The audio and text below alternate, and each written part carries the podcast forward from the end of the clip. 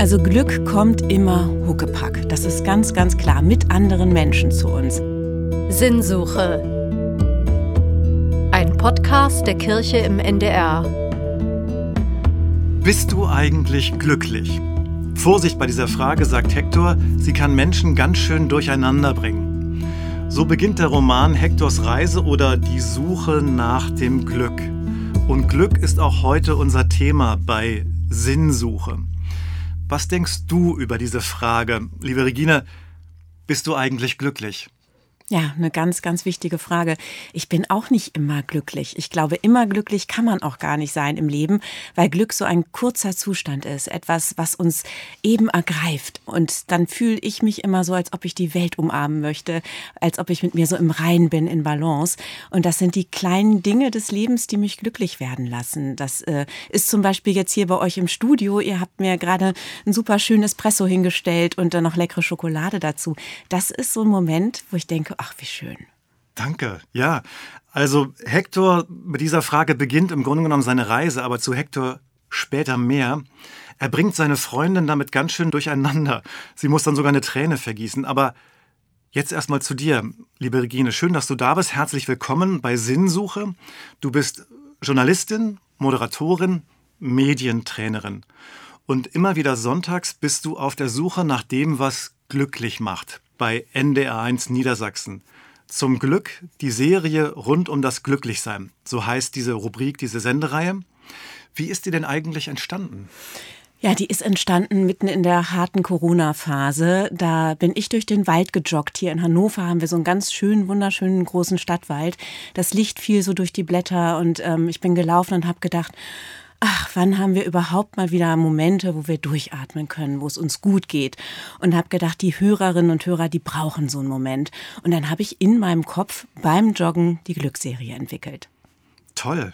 Ja, genau, mitten in Corona, also im August vergangenen Jahres bist du gestartet und auch auf Instagram aktiv. Und es kommen immer viele tolle kleine Lichtblicke, die du uns schickst. Es gibt ja ganze Bibliotheken voll mit Glücksratgebern und da wird auch, finde ich, eine ganze Menge an Schmu geschrieben und getrieben. Worauf achtest du bei deinen Folgen? Also ist mir immer ganz, ganz wichtig, dass die wissenschaftlich belegt sind. Die Glücksimpulse, die ich gebe, ob es da irgendwelche Studien weltweit zu gibt. Da recherchiere ich immer, lese mich ganz doll in Texte ein und ich überlege natürlich auch immer wieder, was interessiert meine Hörerinnen und Hörer? Was wollen die sonntags, nachmittags hören? Was ist so ihre Welt? Was ist ihr Bedürfnis? Und daran orientiere ich mich natürlich auch. Und es gibt so wunderbare Glücksstudien. Zum Beispiel, wenn man so ein kleines Schwätzchen hält mit dem Nachbarn morgens auf dem Weg zur Arbeit, im Bus, im Zug, Zug. Das allein macht schon glücklich, dieser Austausch zwischen Menschen, auch zwischen fremden Menschen. Und das sind immer so Dinge, wenn ich die lese, denke ich, ach, wir machen das manchmal. Manchmal fehlt uns das auch, wenn wir so alleine im Zug sitzen. Und dann beleg das doch mal, erzähl mal, was die Wissenschaft dazu rausgefunden hat. Und daraus wird dann so ein kleiner Glücksimpuls. Kannst du so ein, zwei besondere Erkenntnisse nennen, beschreiben, die du gewonnen hast jetzt schon in deinen Folgen? Also Glück kommt immer Huckepack. Das ist ganz, ganz klar. Mit anderen Menschen zu uns. Also das sind oft Familienmitglieder, das ist die Ehefrau, der Ehemann, die Eltern, die Kinder. Das kann aber auch ein Nachbar sein, ein ganz enger Freund. Glück ist oft verbunden mit sozialen Kontakten. Dass wir jemanden sehen, dass wir wissen, wir können uns auf den verlassen. Der ist für mich der Fels in der Brandung. Und Glücksforscher haben herausgefunden, das sind nicht immer ganz viele Menschen, die wir im Leben haben. Das ist oft nur so eine Handvoll, die reicht aber da wissen wir, da kann ich mich irre drauf verlassen. Und die wissen einfach, wenn es mir auch mal nicht so gut geht, wenn es mal nicht so viel Glück in meinem Leben gibt, dann sind die da für mich. Und das ist so eine ganz, ganz wichtige Erkenntnis. Amerikanische Forscher haben sogar 80 Jahre lang Menschen befragt, hey, wie geht's dir? Was macht dein Leben gerade? Was macht dir besonders viel Freude? Was tut dir weh? Und am Ende des Lebens haben die immer alle gesagt, es sind die sozialen Kontakte, es sind die Menschen, die mich glücklich gemacht haben. Mhm. Also da hast du auch bei mir was ausgelöst, als ich deine Folgen auf Instagram verfolgt habe. Und dann habe ich dir diesen Satz geschrieben, Glück lebt aus der Nähe. Das findet sich so in einer Jahreslosung von 2014, also einem spirituellen Leitwort für zwölf Monate. Und stammt aus Psalm 73, Gott nahe zu sein, ist mein Glück. Da muss ich auch sagen, als du das so geschrieben hast, das stimmt. Für mich sind auch ganz viele Menschen, spielen bei, bei Glück eine Rolle. Also ich denke immer so, als meine Kinder noch ganz klein waren, da bin ich nachts manchmal reingegangen und habe geguckt, wie sie geschlafen haben. Und fand, dass da fiel so wirklich alles ab. Das glaube ich. Das ist total schön. Genau, also ja. Menschen und Nähe, das gehört zum Glücklichsein auf jeden Fall mit dazu. Kannst du vielleicht sogar beschreiben, wo wo sich Glück anfühlt oder wo ist Glück beheimatet im Menschen? Also ich glaube, mein Glück ist wirklich in meinem Herzen, wenn mein Herz überquillt vor Freude. Ja. Wenn es einfach so groß ist, dass es fast platzen könnte, ja. dann ist da ganz viel Glück drin. Ich glaube, das ist so etwas, wo wir Glück spüren im Herzen. Das schlägt ja manchmal auch für andere Menschen ganz doll, wenn wir Liebeskummer haben oder wenn wir frisch verliebt sind oder wenn wir Angst um einen Menschen haben. Dann schlägt ja auch unser Herz, das reagiert ja ganz groß. Oder unser Bauch, der kribbelt. Also da zum Beispiel gibt es auch eine Studie dazu, dass uns Schaukeln glücklich macht. Ähm, ah. allein, weil es uns an die Kindheit erinnert und weil es mit unserem Körper auch ganz viel macht. Und beim Schaukeln haben wir ja auch alle dieses Kribbelgefühl im Bauch. Ja. Und da sitzt, glaube ich, auch das Glück.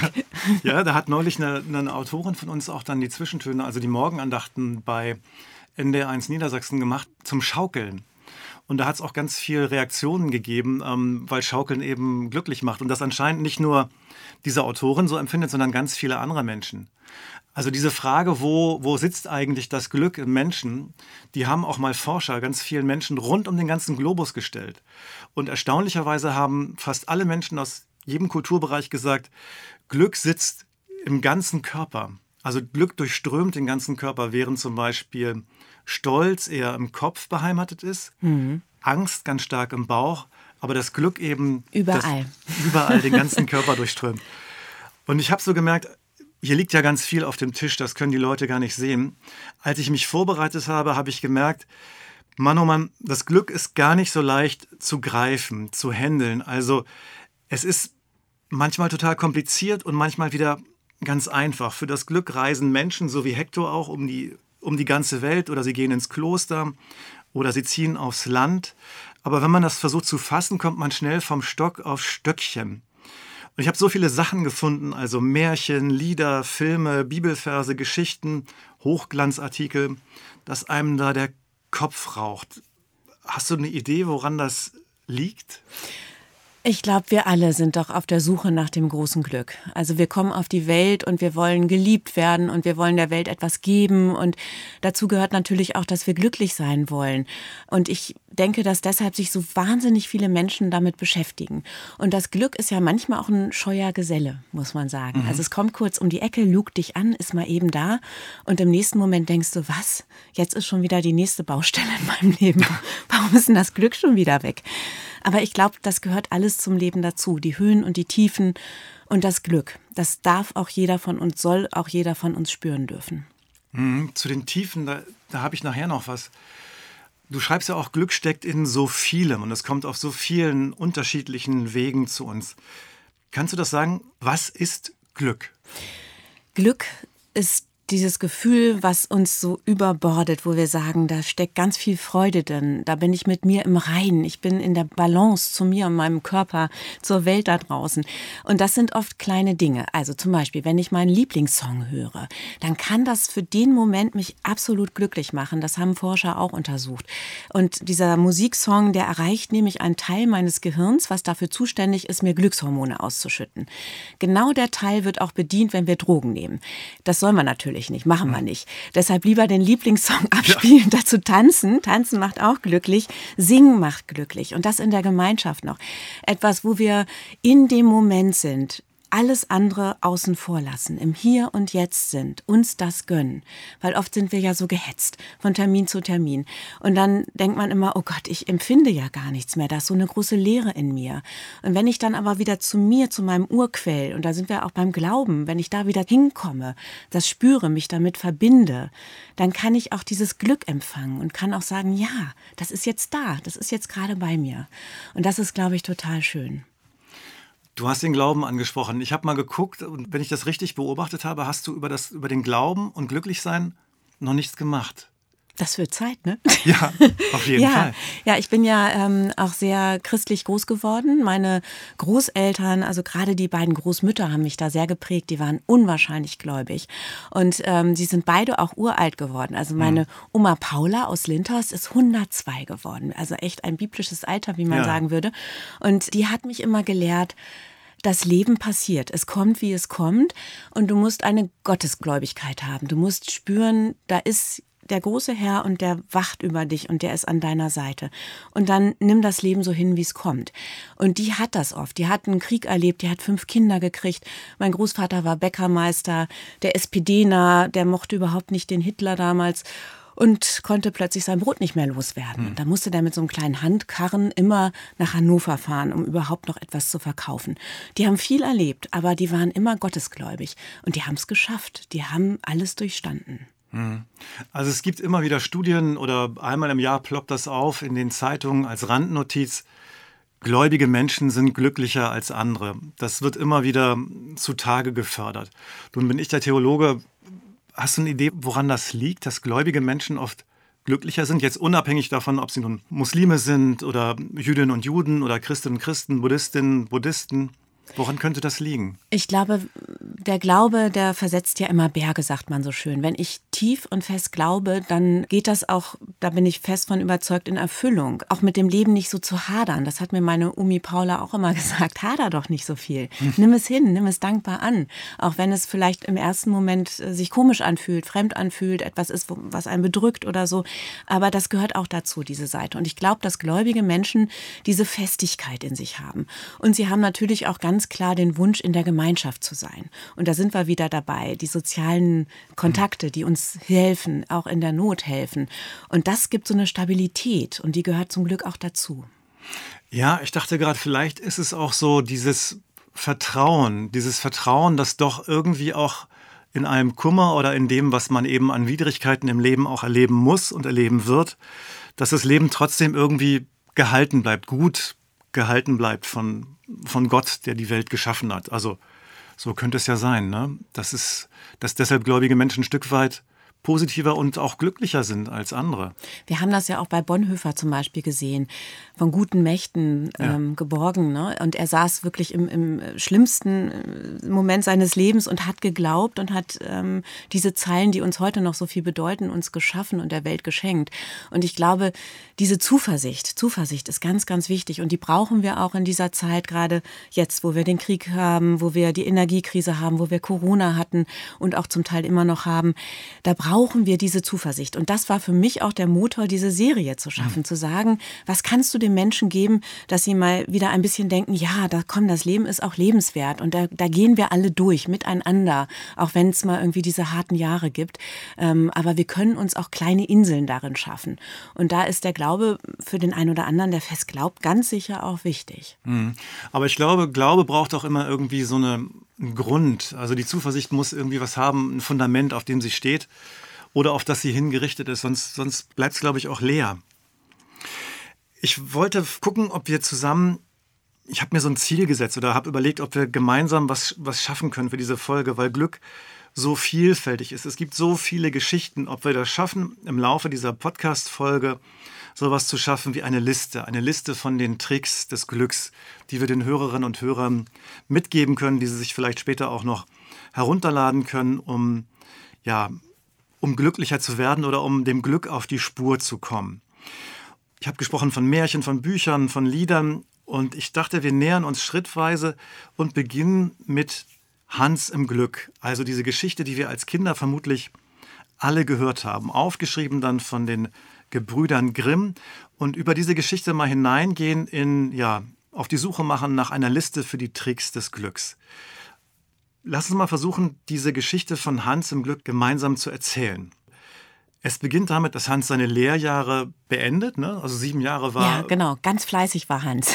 Ja. sieben Jahre hat er hart gearbeitet, hatte einen Lehrmeister und dann hat er ja plötzlich Heimweh gekriegt, wollte wieder zu seiner Mutter und hat gesagt, ich kann nicht mehr arbeiten, ich höre hiermit auf, ich mache mich wieder auf den Weg zurück in die Heimat. Und da hat der Lehrmeister gesagt, Mensch Hans, du warst so fleißig, sieben harte Jahre, du kriegst jetzt so einen richtig schönen großen Klumpen Gold. Genau. Wer will den nicht haben?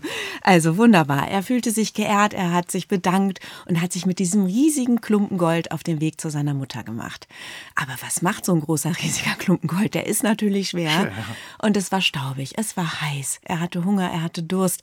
Er wusste nicht, wohin damit und dachte so, ach, dieser Klumpen Gold, eigentlich äh, behindert er mich nur. Und dann kam da ein Reiter auf einem Pferd vorbeigeritten und da hat Hans gedacht, oh, das ist aber toll, so ein Pferd, so leichtfüßig, da will ich drauf. und dann hat er den Tausch gemacht, den Klumpen Gold gegen das leichtfüßige Pferd eingetauscht. Ja, ja und dann äh, hat er sich wahnsinnig gefreut, saß auf dem Pferderücken und kam super voran und wollte seiner Mutter entgegenreiten. Und da hatte vorher der Reiter noch gesagt, du kannst auch mal schnalzen, dann geht's noch schneller. Und dann, äh, ja, wie das so ist bei Pferden, dann nehmen sie natürlich richtig Anlauf.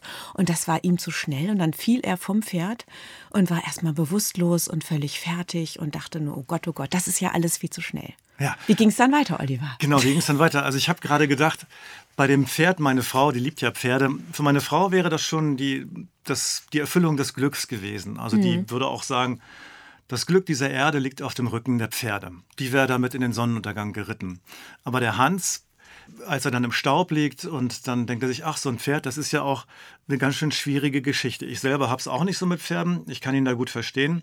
Und dann kommt ein Bauer des Weges und hat eine Kuh an einem Strick. Und da denkt sich Hans, ach, eine Kuh wäre doch eigentlich viel, viel schöner. Dann hätte ich jederzeit was zu trinken, die gibt immer frische Milch. Und das Ganze funktioniert. Das ist ja das Erstaunliche, dass es immer wieder funktioniert und dann tauscht der Bauer oder der Landwirt diese Kuh gegen das Pferd und freut sich. Und Hans freut sich auch. Also er fühlt sich immer vom Glück geküsst, egal was auch passiert. Er ist seelenfroh, heißt es an einer Stelle im Märchen. Das ah. fand ich auch einen richtig schönen Begriff, seelenfroh zu sein. Ja. Und aus dem Pferd wird dann, wenn ich es richtig erinnere, ein Schwein. Genau. Und aus dem Schwein wird dann eine Gans und aus der Gans wird dann ein Scherenschleifstein und ein großer Feldstein, der, glaube ich, ähnlich schwer ist dann wie, wie der Goldklumpen am Anfang. Genau. Und das will er loswerden, weil ihn das belastet. Und das fällt zum Schluss in einen Brunnen. Und dann ist Hans, springt auf, nee, er kniet sogar nieder. Ja. Er kniet nieder und betet und dankt Gott dafür, dass er ihn von diesem schweren Stein und dem Schleifstein erlöst hat und sagt, so glücklich wie ich ist kein zweiter Mensch auf der Welt. Ja, das ist irre, ne? Und das ist auch, wenn man darüber nachdenkt, denkt man, er hat einen Klumpen Gold gehabt und dann am Ende hat er gar nichts mehr. Hm. Da denkt man ja auf den ersten Blick, ach, was für ein Trottel. Ja. Also hatte alles, äh, was ganz viele Menschen sich ersehnen, natürlich äh, keine Geldsorgen zu haben. Er ist entlohnt worden für harte Arbeit und am Ende hat, steht er mit leeren Händen da, hat nichts mehr. Hm. Aber er ist mit jedem Tausch glücklich. Mit ja. jedem Tausch, den er da gemacht hat, hat er jedes Mal gesagt, ach, was bin ich für ein glückliches Menschenkind. Und ähm, er nennt sich auch an einer Stelle ein Sonntagskind. Das ist mhm. ja auch was ganz Besonderes. Und auf den zweiten Blick äh, habe ich überlegt, na ja, aber was ist denn Glück? Ist das Glück wirklich dieser Goldklumpen und dass ich den über all die Stationen bis zu meiner Mutter schleppe, bis ich selbst überhaupt nicht mehr kann?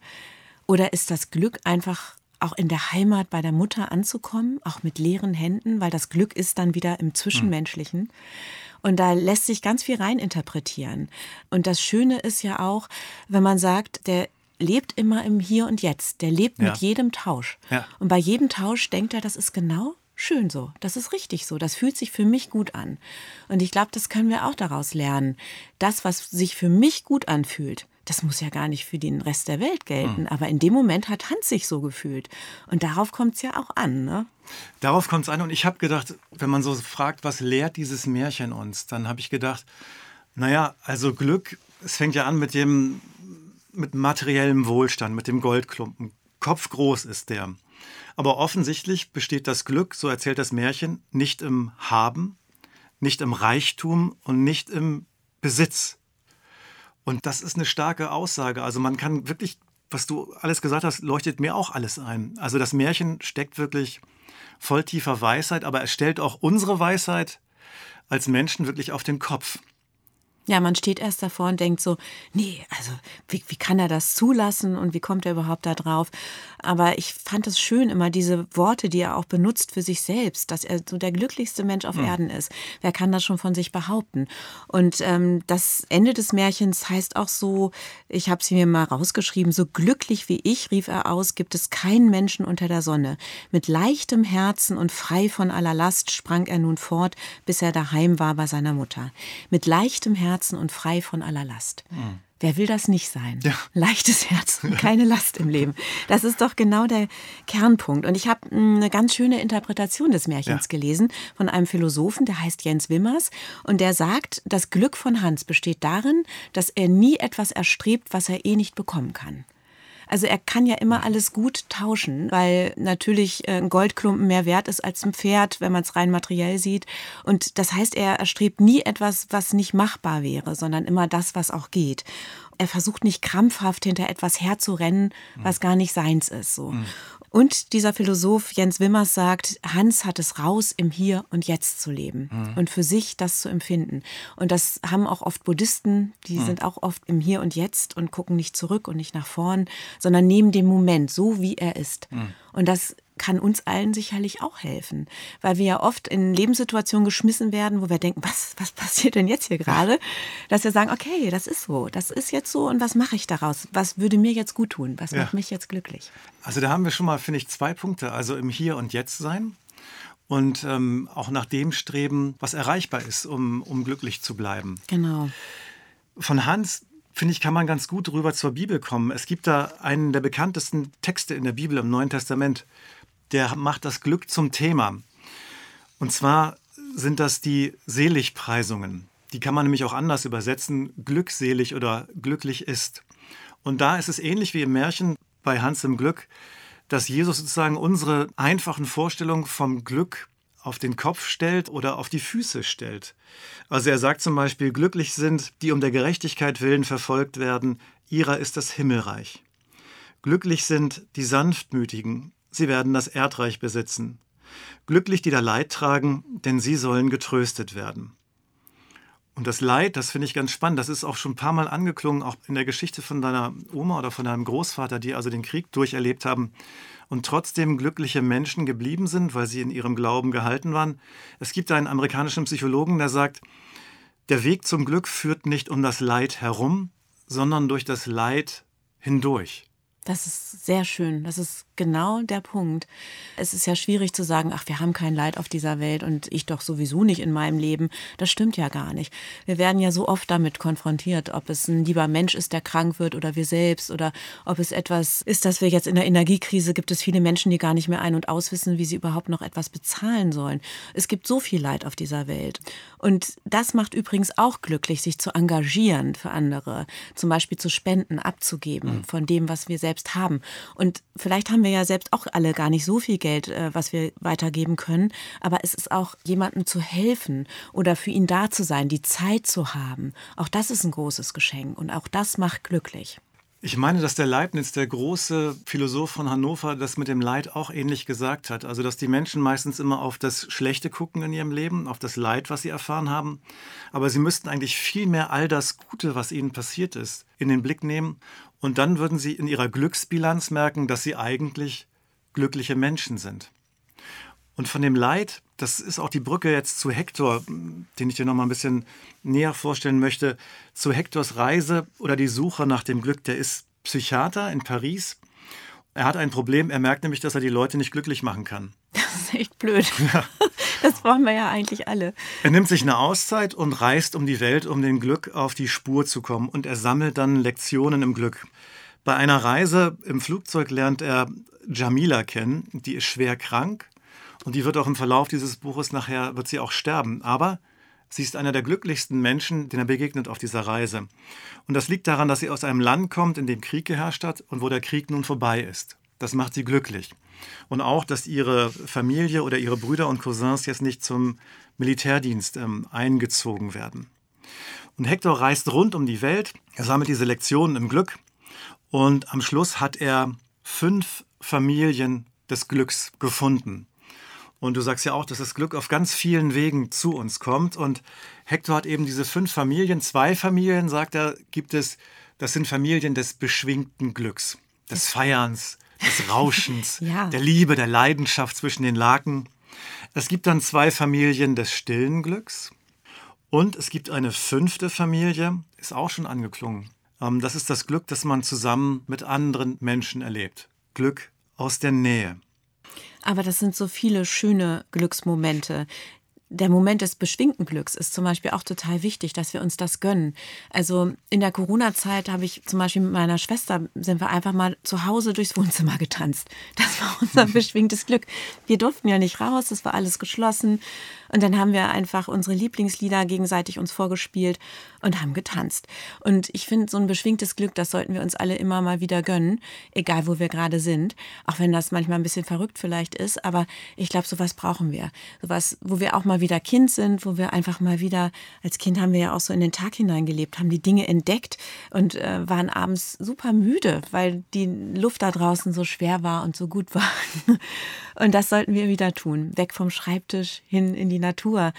Auch da hat mir zum Beispiel ähm, die Hörerinnen und Hörer, die schreiben mir oft ihr persönliches Glück. Und da hat mir jemand neulich ein Haiku-Gedicht geschickt. Haiku ähm, ist eine japanische Kunst, Gedichte schreiben. Und der wandert immer durch die Natur und schaut sich dann eine Sache an, ob das ein Stein ist, ob das ein Blatt ist, was runterfällt. Und darüber schreibt er so ein kleines Haiku-Gedicht. Das darf nur so ein paar Silben haben. Das ist ganz streng vorgegeben. Da kann er richtig meditativ reingehen. Und es gibt so Haiku-Wettbewerbe, habe ich gelernt, wo Leute die allerschönsten schönsten Gedichte schreiben, nachdem sie in der Natur draußen waren. Das ist zum Beispiel vielleicht auch das stille Glück, von dem du eben gesprochen mhm. hast. Das, was wir entdecken in Momenten, wo wir auf den Sonnenuntergang gucken, aufs Wasser gucken. Leute schicken mir Fotos von ihren Glücksorten. Das ist manchmal eine Parkbank irgendwo oder ein Baumstumpf, wo sie sich gern draufsetzen mhm. im Wald. Das ist, ich finde das total bereichernd und schön. Neulich schickte mir jemand seinen Glücksmoment. Das war ein Regenbogen, den Kinder auf den Asphalt gemalt hatten. Da kam er dran vorbei und hat den sich fotografiert und schickte mir den und sagte, das war heute mein persönliches, Herbert Grönemeyer würde sagen, Sekundenglück. Also ich mm, habe was mm. gesehen und ich habe gelächelt. Ja, also eins der stärksten Glückserlebnisse hatte ich beim Bergsteigen. Das mache ich ja regelmäßig mit Freunden. Und dann sind wir das erste Mal auf 2400 Meter in der Schweiz gestiegen und ich konnte eigentlich nicht mehr. Ich war völlig fertig, weil wir, weil wir wirklich aus der Talsohle vom Vierwaldstätter See aufgestiegen sind zum Kloster Maria Rickenbach. Das waren schon über 1000 Meter. Und ich dachte zuerst, wir hätten das fast geschafft, aber dann zeigte mein Freund auf den Berg da hinten, auf den Briesen. Und dann hatten wir noch mal, hatten wir, glaube ich, nochmal 1000 Meter, Höhenmeter mhm. zurückzulegen. Und ich war wirklich fertig mit der Welt. Und dann sind wir ein Stück mit der Seilbahn gefahren und mussten die letzten Meter, hunderte Meter, über einen Kamm gehen. Und ich hatte noch nie solche Schmerzen in den Waden. Das hat wirklich gebrannt und gerissen. Das. Oh. Aber dann kamen wir nachher oben an und das war, das würde ich sagen, das war so ein stilles Glück. Also oben zu stehen und es war irgendwie eins sein mit allem. Also so, also eigentlich ein spirituelles Erlebnis war das. Total schön. Da gibt es übrigens auch Studien zu. Da habe ich auch schon mal eine Glücksfolge zu gemacht. Zum Gipfelglück. Ganz da oben sein ganz weg von all dem, was uns äh, belastet. So, ne? Mit jedem Meter gibt es auch Studien zu, lassen wir die Dinge zurück und gehen in eine andere Welt da oben und sind dem Himmel auch sehr nahe. Dann, wer gläubig ist, eben dann auch mhm. vielleicht seinem Gott sehr nah und sind der Natur sehr nah und sind ganz bei uns, haben die meisten in dieser Studie angegeben, dass sie ähm, bei sich wieder so im Reinen sind. Weil ich denke, je älter wir werden, desto mehr verlieren wir oft so den Bezug zu uns selbst. Mhm. Wer bin ich eigentlich? Hey, womit bin ich ich eigentlich mal rausgegangen in diese Welt? Was wollte ich mal bewegen? Und da ist es von Zeit zu Zeit gut, sich genau so einen Moment auch der Stille mal zu geben, um sich wieder zu spüren und, und vielleicht auch um zu wissen, was ist eigentlich mein Sinn? Warum bin ich hier? Hm. Was möchte ich noch? Also Glück findet sich in, an vielen Orten, in vielen Momenten. In den Lauten, in den Leisen, gemeinsam mit anderen. Und das erzählt ja der Hektor, das erzählst du.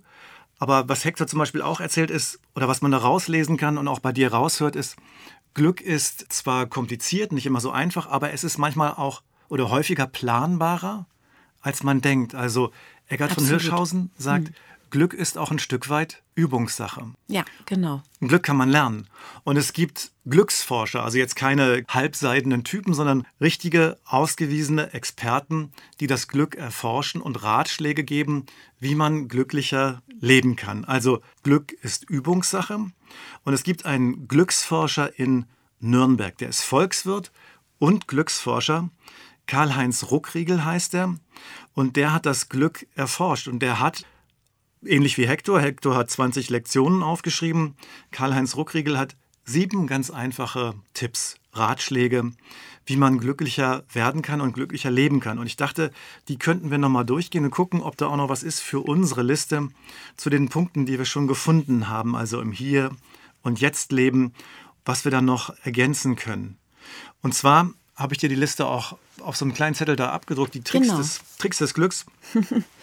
Und sein erster Ratschlag ist, üben Sie Dankbarkeit. Kannst du damit was anfangen? Ja, da habe ich auch eine ganze Folge drüber gemacht, über die Dankbarkeit. Das lohnt sich, absolut dankbar zu sein. Oft verlieren wir das ja, wissen erst, wenn wir uns den Fuß gebrochen haben, mh, hm, dass es doch eigentlich total schön ist, jeden Tag einfach aufstehen zu können und laufen gehen zu können. Und dieses sich bewusst machen, dass ich dankbar bin für die Dinge, wie sie schon in meinem Leben sind. Und das sind oft so Kleinigkeiten. Also dankbar zu sein, dass morgens der Sonnenstrahl mich weckt und ähm, sagt, hey, komm doch raus, ähm, die Natur wartet auf dich. Dankbar zu sein, dass einem vielleicht ein lieber Mensch mal einen Kaffee ausgibt. Mhm. Also das sind alles so die Momente, die ich ja lernen kann, wieder zu entdecken. Mhm. Also was hat mich heute schon dankbar gemacht? Diesen Satz soll sollten wir uns sagen. Manche führen sogar ein Dankbarkeitstagebuch, um sich immer wieder positiv auch einzustimmen und zu sagen, hey, da gibt es doch schon so eine Fülle in meinem Leben. Und diese Fülle, die sollten wir zulassen. Das ist super. Also dankbar auch zum Beispiel für Detlef, mit dem ich so viel und gerne arbeite und dass es immer so viel Spaß macht. Also was Leibniz auch sagte, mal zu bilanzieren, dieses Tagebuch zu führen und das ganze Glück wirklich auch mal sich vor Augen zu führen, was man erlebt. Seien Sie zuversichtlich, rät Karl-Heinz Ruckriegel. Da kann ich was mit anfangen. Also bei Jesus zum Beispiel hat er diese Geschichte erzählt mit den Blumen auf den Felde.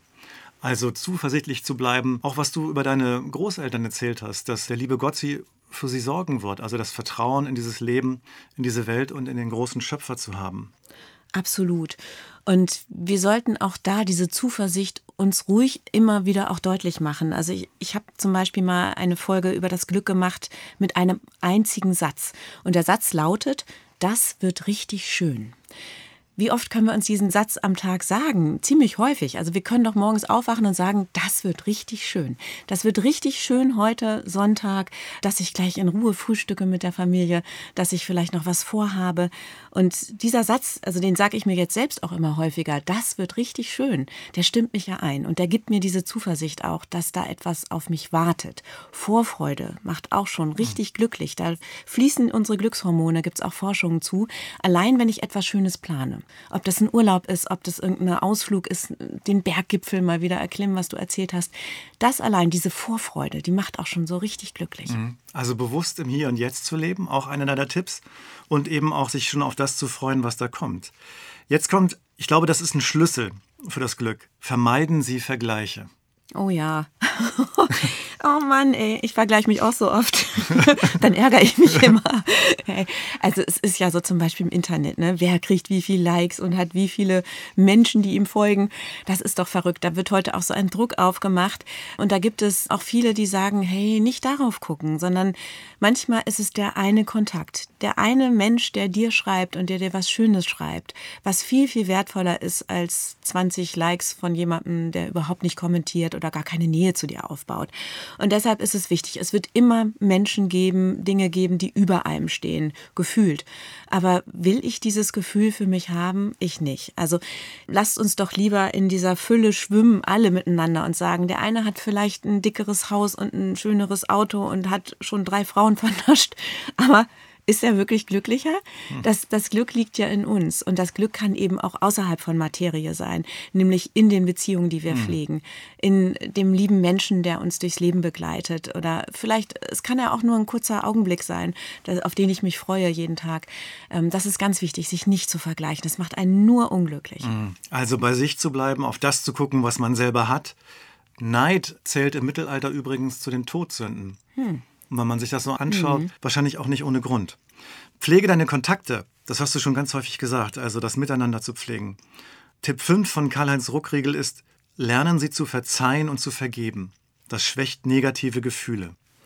Oh ja, das Vergeben, ne? Das ist, da stehen wir doch manchmal wieder Ochs vorm Berg und denken, ich soll jetzt vergeben, der oder demjenigen, der mir gerade das angetan hat da haben wir ja so ein kleines Teufelchen manchmal in uns, dass das nicht zulassen möchte und sagt, du musst doch Stolz haben, du kannst doch jetzt jemandem nicht vergeben. Und ich glaube aber, dass im Vergeben ganz viel Kraft liegt. Am hm. Ende können wir loslassen. Wenn ich jemandem vergebe, dann kann ich auch sagen, okay, hinter diesem Kapitel ist jetzt ein Häkchen. Hm. Man muss nicht mit allem einverstanden sein. Man muss auch nicht alle Menschen gleich doll lieben. Und man kann auch sagen, da geht jemand einen Weg, den ich nicht teile. Aber wenn etwas passiert ist und jemand entschuldigt sich, ich finde es ja wichtig, dieses mea culpa, dies, dass Menschen auch sagen können, tut mir leid. Mhm. Und dann, warum kann ich da nicht sagen, klar, ich verzeihe dir. Schön, dass du sagst, dass es dir leid tut. Das verlernt manchmal so ein bisschen die Gesellschaft, habe ich das Gefühl. Also viele fühlen sich immer sehr schnell angegriffen, wenn man irgendwie sagt, pass auf, so und so, das wäre eigentlich schöner gewesen. Äh, wieso? Und einfach mal zu überlegen wieder, war es vielleicht wirklich gerade nicht so richtig nett von mir und kann ich nicht auch mal sagen, tut mir leid und kann der andere mir dann vielleicht auch besser besser verzeihen. Na, du kettest dich ja auch an den Ärger, ja. der dich belastet. Also wenn du nicht loslassen, nicht verzeihen kannst. Also es gibt sicherlich Ereignisse im Leben, die sind schwer zu verzeihen. Hm. Aber auch da ist es für die eigene Seele hilfreich und heilsam, die loszulassen, weil sie einen sonst immer weiter belasten. Tipp 6, das ist dein Tipp. Leben Sie im Hier und Jetzt. Ja, wie der Hans im Glück das gemacht hat. und Tipp Nummer 7, kümmern Sie sich um Leib und Seele. Oh ja, Sport ist auch so schön, auch wenn ich weiß, also manchmal habe ich auch einen inneren Schweinehund, der sagt, was, du willst jetzt laufen gehen? Aber wenn ich dann gelaufen bin, und das weiß man ja auch wissenschaftlich, erstmal hält einen das fit und dann strömen auch die Glückshormone und das ist so schön. Also deshalb Leib und Seele sollte man sich auch kümmern. Und wir hatten vorhin auch über dieses leichte Glück, beschwingte Glück gesprochen. Wenn ich so ein richtig schönes, leckeres Essen habe zum Beispiel auch ein Kindheitsgericht. Das tut uns richtig gut. Das macht uns auch glücklich, weil uns das an solche Zeiten erinnert, wenn wir damals alle mit der Familie am Tisch saßen. Und dann bei uns gab es zum Beispiel immer Linsensuppe. Die hat meine Mama gemacht. Und dann gab es Kräuter aus dem Steinhuder Garten dazu.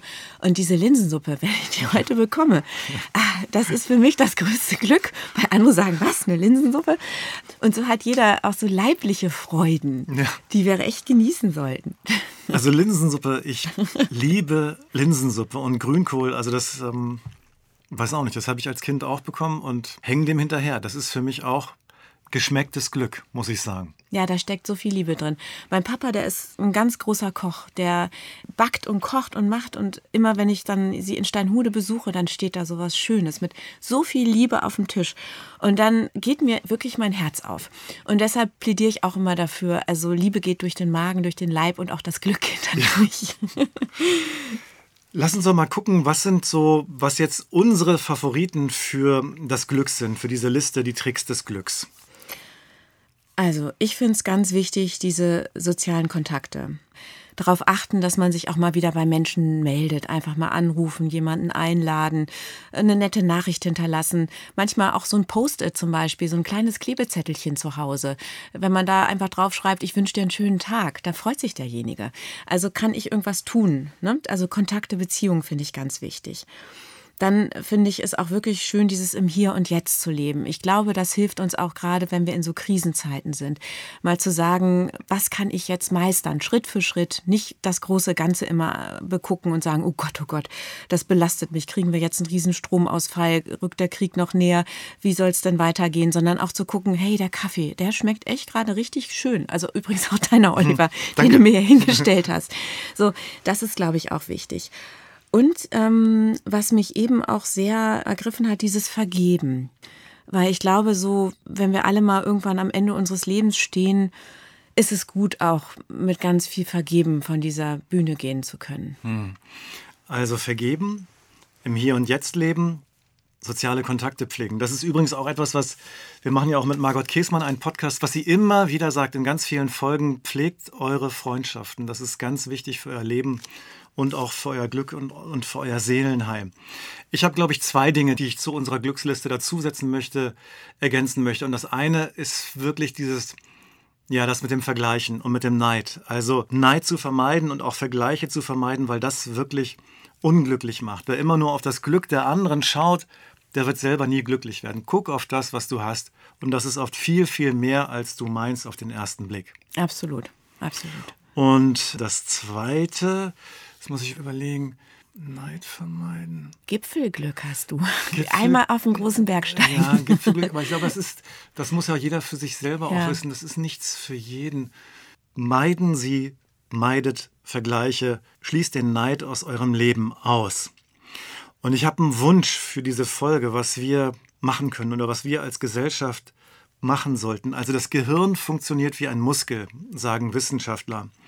Und es ist im Grunde genommen ganz wichtig, dass wir Kindern Glück vorleben. Denn nur wer als Kind Glück erlebt hat, kann später auch ein glücklicher Mensch werden und Glück selber dann auch erleben. Und das ist eine Aufgabe der ganzen Gesellschaft, aller Menschen, ob sie nun gläubig sind oder nicht, ähm, dass wir darauf achten, das Glück zu leben und weiterzugeben. Und ja, die Dankbarkeit, das ist das, was ich vergessen hatte. Und die Dankbarkeit zu pflegen, also auf das zu gucken, was einem zugefallen ist, was man erreicht hat.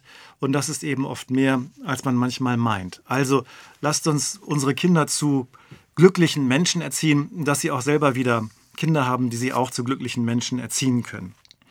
Ich sage mal vielen Dank. Also wir können hier jetzt, glaube ich, guten Punkt setzen und, und abschließen. Oder gibt es noch was, was, was du einspielen möchtest, was, was wir jetzt nicht so berührt haben? Also, eine Sache noch, ich habe dir selbst eine Schokolade mitgebracht, die heißt Gipfelglück. Ah. die habe ich hier, weil ich immer deine Postings gesehen habe, auch ja. im Internet. Du auf dem großen Berg, ja. du beim Kraxeln und ganz ja. oben mit dem Kreuz. Und ich finde, wir alle sollten uns, ob wir das jetzt wirklich real mit einem Berg machen oder einfach in unseren Gedanken, dieses Gipfelglück gönnen, zu sagen, ja. ich stehe da oben, hey, mir geht's schon richtig gut. Und ähm, das habe ich dir mitgebracht und das möchte ich auch allen nochmal mitgeben, die diesen Podcast gehört haben. Ja, geht eure Lebensträume rechtzeitig an. Das finde ich auch immer ganz wichtig, zu sagen, ja, was möchte ich denn eigentlich noch? Fehlt mir noch etwas oder bin ich schon so richtig erfüllt? Kann ja auch sein. Damit wir alle nicht am Ende aufwachen und denken, wow, das war mein Leben, ich hätte doch noch so gern. Zeit ist unser kostbarstes Gut das macht auch glücklich, sich Zeit zu nehmen für andere mhm. Menschen. Ja, und ich freue mich, dass du dir heute die Zeit für das Glück genommen hast mit mir. Danke, Oliver. Dankeschön, danke, dass du dich hast einladen lassen. Und zum Schluss noch ein Fun Fact vielleicht. Das Glück, sagen Forscher, gleicht einem U. Das höchste Glücksempfinden hat man mit Anfang 20 erreicht. Und dann fängt das Leben an, erst so richtig loszugehen. Aber dann kommen auch eine ganze Menge an, ja, an, an, an Rückschlägen, vielleicht wow. an Trennung, Herzschmerz, vielleicht wird man nicht befördert, wie man sich das so wünscht, aber dann mit Anfang 50 erreicht man wieder den nächsten Gipfel des Glücks und vor der Verrentung, sagen die Wissenschaftler, ist man wieder fast oder genauso oder sogar noch glücklicher als mit 20. Also das ist ja auch ganz toll, vorausblicken zu können und dass das Glück auch wieder auf uns zukommt und wir wieder insgesamt glücklicher werden. Vielen, vielen Dank für deinen Besuch und ich danke auch dem Podfather Detlef Splitt hinter der Scheibe, der alles wieder zusammenbringt. In einer der nächsten Folgen werden dann meine Kolleginnen Susanne Richter oder Marco Vogt mit ihren Gästen auf Sinnsuche gehen. Ich bin Oliver Vorwald, Radiopastor und manchmal zu hören auf NDR1 Niedersachsen und sage Tschüss und auf Wiedersehen. Tschüss, bleiben Sie zuversichtlich. Tschüss. Tschüss. Mensch, das ging ja schnell. echt also was mir gefehlt hat, ja. war eigentlich, du hängst mich dahin mit dem Haiku und erzählst ihn mir nicht. mit Haiku wolltest du auch gerne. Äh, ja, ich hätte gerne ja. gewusst, was er dir geschrieben hat. Ach so. Ein Haiku, das kann auch richtig humorvoll sein aus der Natur. Ach du meine Zecke, nun sind wir Blutsbrüder. das hat mich auch total gefreut. Also, das sind immer die schönen, lichten Momente, wenn man genau sowas auch zugeschickt kriegt.